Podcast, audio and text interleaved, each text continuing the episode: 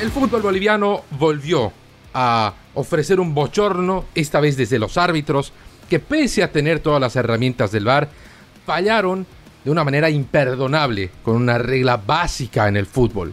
Lo que nos lleva a preguntar, ¿realmente es útil el VAR? ¿O es que los árbitros no están bien capacitados? Esto es Footbox Bolivia. Footbox Bolivia, un podcast con José Miguel Arevalo, exclusivo de Footbox.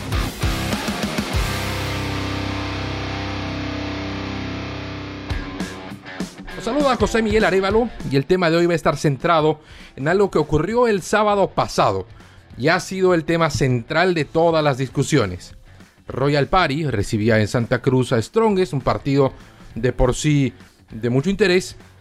Strongest lleva una racha invicta que lo están lo está encaminando como el principal candidato a ganar el torneo clausura. Desde que llegó Claudio el Pampa Viaggio se han reordenado las cosas, se ha elegido un presidente ya. El señor Héctor Montes es el máximo titular del equipo atigrado, con Viaggio en la banca de suplentes. El primer plantel ya tiene una identidad de juego y ha estado eh, mostrándolo en la cancha y cosechando los resultados necesarios. Y para mantener esa racha viva, bueno, tenía que ir a buscar el partido a Santa Cruz ante un rival que no es el de otras temporadas. Royal Party no tiene el mismo nivel de producción, pese a que los nombres en su plantel siguen siendo de rigor, pero la producción no ha sido la misma esta temporada. Ya bajo el mando de Víctor Hugo el Copito Andrada está tratando de recomponerse, pero le ha costado mucho y le sigue costando. Bueno, el partido se desarrollaba con el trámite que se esperaba, igualado, con dos equipos bien parados en la cancha, hasta el final de la primera parte, en, los en el tiempo de descuento para ser precisos. En la última incursión ofensiva de Strongest, se escapa por derecha, Triverio levanta un centro al área, casi el límite del área chica, al que sale el portero de Royal Party, Daniel Vaca, embolsa muy bien el balón con la experiencia que tiene el arquero de 43 años. Con la intención de salir rápido y tratar de sorprender a Strongest en el contragolpe, sale hasta eh, casi el borde del área grande y con un mano a pie trata de mandar la pelota altura media para que el atacante, listo para la contra, pueda controlar eh, bien el balón. Bueno, la pelota viaja hasta tres cuartos de cancha, abandona la zona 1 de Royal Party, cuando encuentra la cabeza de Luciano Ursino, el volante de Strongest. Ursino desvía la pelota, en la media luna encuentra a Jaime Rascaita, el jugador atigrado, pivotea la pelota también con la cabeza, y ahí aparece Martín Prost, aprovechando que Daniel Vaca estaba volviendo sobre la línea del gol, para la pelota con el pecho, la manda para arriba y con una chilena manda el balón por encima de los defensores y del arquero y anota un golazo. Un auténtico golazo. Rechaza Vaca. El balón quedó corto, vuelve para Pro.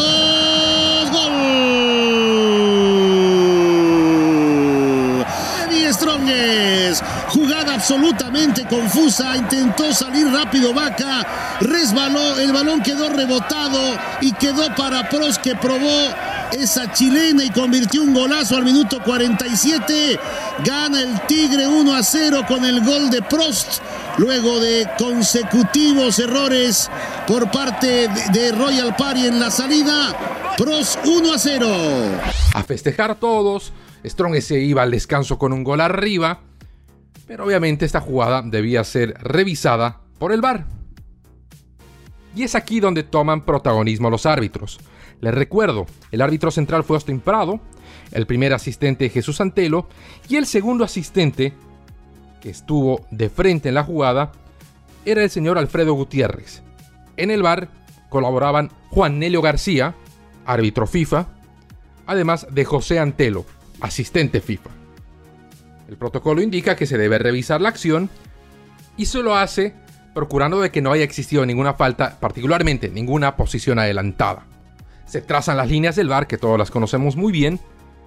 Se traza la línea sobre el último defensor de Royal Party y se determina que eh, Martín Prost, que anotó el gol de chilena, estaba delante del último defensor. Por lo que eh, el equipo arbitral, jueces de cancha y del bar determinan que fue gol. Olvidándose de un detalle fundamental. Daniel Vaca había cortado el centro y había salido hasta casi el límite del área grande. Y cuando Prost hace esa chilena, Daniel Vaca estaba volviendo. Vale decir que Vaca no estaba detrás de su defensor. Dicho de otro modo, el último defensor de Royal Party fue el último jugador. Prost estaba delante de él y detrás del penúltimo jugador, por lo que era una posición clara, posición adelantada indiscutible de reglamento. Como todos han coincidido ante la incredulidad de todo el mundo que estaba revisando la acción a través de las imágenes de la televisión y hasta quienes estuvieron en el estadio Tawichi Aguilera. Se había convalidado un gol en posición adelantada pese a ser revisado por el VAR. Y esto ha generado, por supuesto, un torbellino de críticas muy merecidas porque se aplicó mal el reglamento, porque no se comprendió el reglamento, porque no se tomó en cuenta que el arquero salió del arco hasta el límite del área grande y cuando se remató a puerta, él no, está, él no era el último hombre, no estaba en su posición. El último hombre era el defensor y sabemos que tienen que haber al menos dos jugadores delante del atacante para que la jugada sea válida. Solo estaba el defensor. El partido continuó, Strongest ganó, se mantiene ahí arriba en la punta y las críticas han llovido sobre el equipo arbitral desde la Federación Boliviana de Fútbol y la Comisión Arbitral se ha emitido una suspensión indefinida para quienes estaban en el bar, Juan Nelio García y José Antelo. Salió del paso el vicepresidente de esta comisión, Wilson Estrada, para primero explicar que no entendía lo que había pasado, no entendía cómo han podido trazar mal las líneas y marcar la, la línea en el último jugador y no así en el penúltimo y que no se trataba de un error del VAR, sino se trataba de un error en la aplicación del reglamento. Lo dicho, Juanelo García y Jesús Antelo han sido suspendidos de manera indefinida, no van a poder eh, ser parte de, del BOR, de la sala del videoarbitraje, ni van a poder dirigir en cancha. Y eso trae también otras consecuencias que las vamos a mencionar en un instante. Pero la pregunta es, ¿cómo pueden fallar de esta manera? Se pueden trazar varias explicaciones. Se ha establecido una reunión con estos dos jueces y eh, la Comisión Arbitral de la Federación Boliviana de Fútbol para que ellos también se defiendan y digan qué ha sucedido, por qué han cometido semejante equivocación. Y aquí pueden ofrecerse varias explicaciones. La jugada fue muy veloz. Vaca corta el centro quiere salir rápidamente. Y hasta los propios jugadores Strong se sorprendieron con la manera en la que fue interrumpida la trayectoria de la pelota y que todo tuvo que volver a la zona de ataque y demás. Lo que también nos da señales del el nivel de concentración que deben tener los árbitros. Se habla del estado físico. muchas veces el trabajo del árbitro es más exigente que el de los jugadores. Ellos deben trasladarse en recorridos mucho, mucho más largos. Tienen que estar en toda la cancha. Y la concentración es todavía mayor porque deben seguir cada acción del partido. Para los jugadores no es tan complicado. Si la pelota no pasa por la posición del jugador, el nivel de, atención no es tan alto como el de aquellos que están interviniendo en una acción en particular. El árbitro tiene que estar en todas, ni siquiera los jueces asistentes. También se habla de la responsabilidad de los árbitros en la cancha. Bueno, para Austin Prado, el árbitro central, no hay mucho que hacer él está de frente a la jugada. Él no puede identificar quién está delante de quién. Él solo tiene la percepción justamente de verlo de frente. Y ahí se apoya en el árbitro asistente, en este caso el segundo, en este caso el señor Alfredo Gutiérrez. De quién es la primera responsabilidad. Porque él ve la jugada de costado y él puede tener una idea de quién está más adelante que quién y es el primer filtro para juzgar ese tipo de acciones. Naturalmente, el filtro final y el que debería ser infalible y para eso se ha desarrollado toda la tecnología está en el VOR. Y el sábado estuvo con Juanelo García y con Jesús Antelo. Hablábamos de la suspensión a estos dos árbitros que no tiene todavía fecha de caducidad, se va a analizar el caso en base al descargo que ellos ofrezcan, pero esto ha devenido en otro problema que revela una imprevisión absoluta al momento de poner en marcha este proyecto del VAR. Y es que suspendidos Antelo y García, ya no hay más árbitros que puedan acudir a la sala del VAR, al VOR. No se han capacitado más árbitros.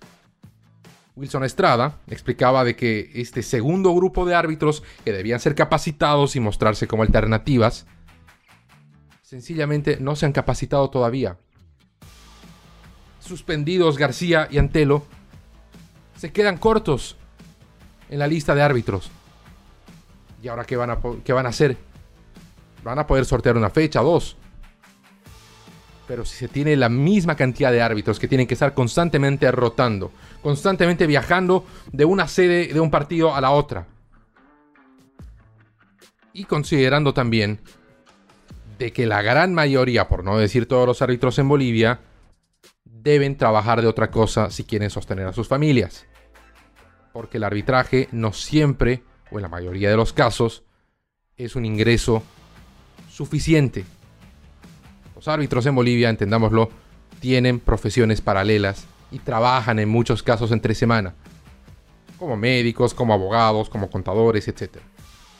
Entonces esto hace todavía más compleja la situación.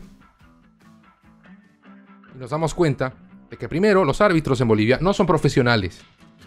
No porque no tengan la cualidad profesional de compromiso y de ética laboral, planteámoslo de esa manera sino porque su profesión o su actividad no les genera suficientes ingresos como para que sea su actividad única. No pueden dedicarse 100% al arbitraje porque las condiciones no están dadas. Y hablando de condiciones no dadas, está el tema de la preparación y la capacitación, que no es constante, que no es permanente y que nos entrega estas situaciones realmente insólitas.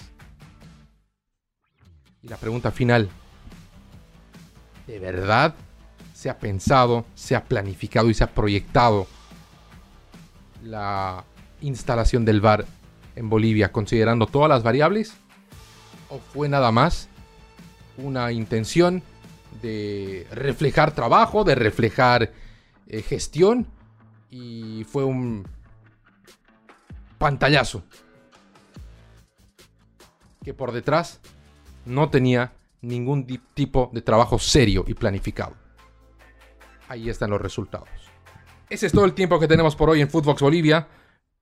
Les agradezco de corazón que nos hayan acompañado. Les recuerdo que tenemos nuevos episodios todos los martes y todos los jueves y que pueden estar pendientes de ellos y seguirme a través de mis redes sociales. Encuentran como JM Arevagol en Twitter, en Instagram o como José Miguel Arevalo en Facebook. Conmigo será hasta siempre. Footbox Bolivia con José Miguel Arevalo, podcast exclusivo de Footbox.